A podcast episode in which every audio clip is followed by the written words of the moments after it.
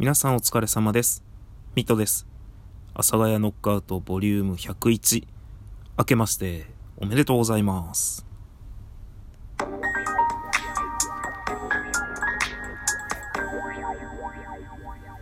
はい。ということで始まりました。阿佐ヶ谷ノックアウトボリューム101でございます。新年一発目本日の収録は1月4日かな？となっております。えっとですね、えー、去年2020年年内に、えー、収録を100本上げてフォロワーさんが200人いったということで、えー、喜びの収録をさせていただきました。で、なんか結構最後の方はですね、ラジオトークに寄っていたなと。まあ、いわゆる自分が目指しているいつでも聞けるような収録ではちょっとなかったのかなと思いながらも、まあなんか駆け足でね、100本の収録を終わらせていただいたという感じに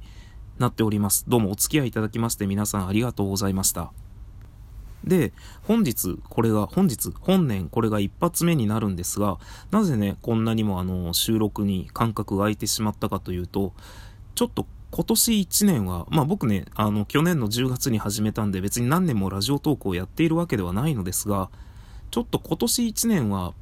収録何か変わったことをしていきたいなと思って、で、いろいろ考えてるんですけど、全然未だに答えが見つからなくて、もちろんあの、元々のコンセプトであるね、あの、いつでも聞いていただけるラジオっていうのは、あの、ぶれないようにはしたいんですけど、朗読をね、少ししていきたいなと。その、ちょっと増やすために、あの別にネタ朗読ではなくてですね、あの、演習率とか、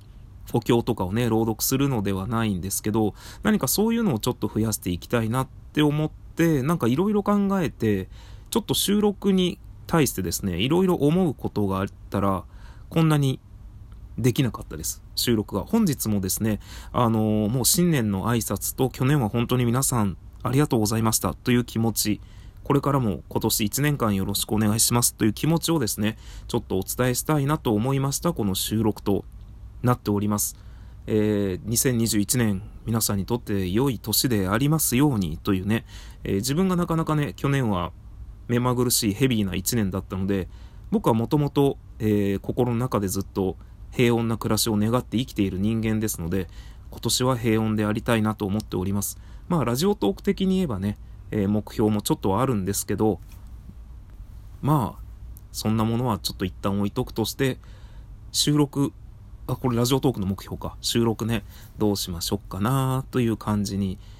なんで皆さんを楽しませることができるかどうかはわからないんですが、できればやるっていくのであれば、楽しい収録になればなと、聞いている皆さんが楽しめる収録になればなと思いつつも、本来自分が持っている、まあちょっとわけわからんことばっかり考えている自分がいるので、あの、皆さんを困惑させるね、なんだこれっていうラジオが増えていくのかなとか、まあいろいろ考えたところでどうしようもないです。ともかく、本年、2021年一発目の収録、こんな感じとなりまして、今年も皆さんよろしくお願いします。ミトと申します。えー、っと、